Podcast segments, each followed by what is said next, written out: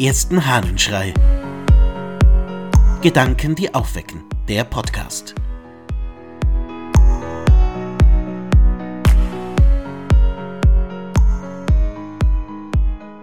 Hau rein. Aus der Schrift über den richtigen Gebrauch der heidnischen Literatur des Basilius von Caesarea.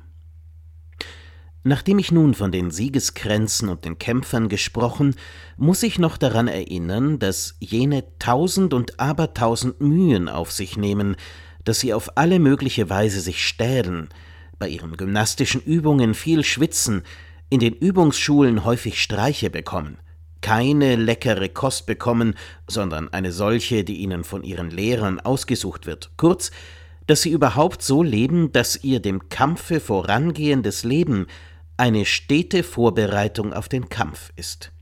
Dann erst entkleiden sie sich zum Auftreten auf dem Kampfplatze, nehmen alle Gefahren und Mühen auf sich, um einen Kranz von Ölzweigen oder von Efeu oder dergleichen zu erlangen und vom Herold als Sieger ausgerufen zu werden.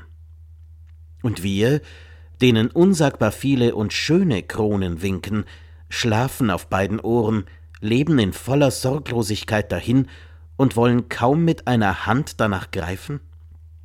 Denn haben wir uns auch wirklich viel Mühe gegeben, es will uns kaum gelingen, jener Güter teilhaft zu werden, mit denen, wie gesagt, kein irdisches Gut vergleichbar ist. Deshalb dürfen wir nicht leichtsinnig sein und nicht große Hoffnungen für eine kurze Ruhe eintauschen wollen, wenn wir nicht Schimpf und Schande ernten und Strafe gewärtigen wollen, nicht etwa hienieden vor menschlichem Forum, ist übrigens doch auch dies für einen Vernünftigen keine Kleinigkeit, sondern vor dem Gerichte, mag nun dies unter der Erde oder sonst wo sein. Der Vergleich des Lebens mit dem Wettkampf von Sportlern ist nichts Neues. Paulus verwendet dieses Bild schon im Neuen Testament, und jetzt kommt hier Basilius von Caesarea mit dem Bild. Wie viel nimmt doch ein Sportler auf sich, um tatsächlich dann das Richtige tun zu können, um zu gewinnen, und zwar den großartigen Preis von einem Efeu- oder Olivenzweigkranz. Naja. Und dann sagt er, und wir, bei denen es im Leben ja um viel mehr geht, bei denen es nicht nur um einen Zweigkranz geht, sondern um den Kranz des Lebens, was tun wir? Auch wenn vielleicht dieses Bild nicht ganz so sympathisch ist und das Kämpfen jetzt auch nicht gerade das Bild, mit dem man sich gerne auseinandersetzt. Ich glaube doch, dass Basilius sehr recht hat. Wie viel investieren wir denn in unser tatsächliches Leben? Wie viel sind wir bereit, unseren Zielen unterzuordnen?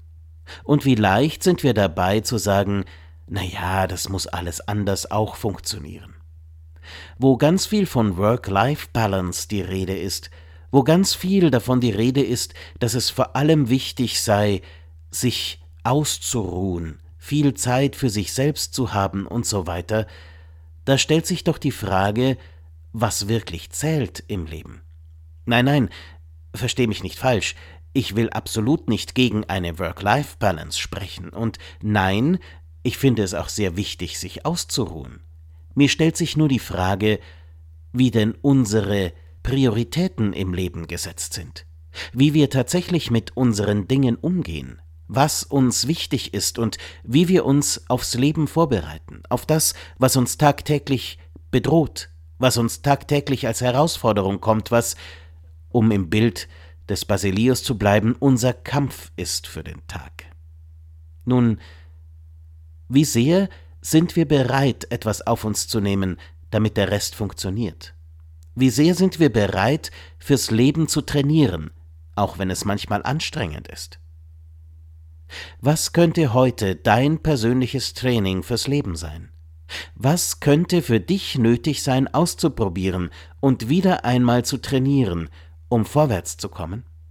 Es ist heute die Möglichkeit, eine besondere Trainingseinheit einzulegen. Ich wünsche dir einen erfolgreichen Tag.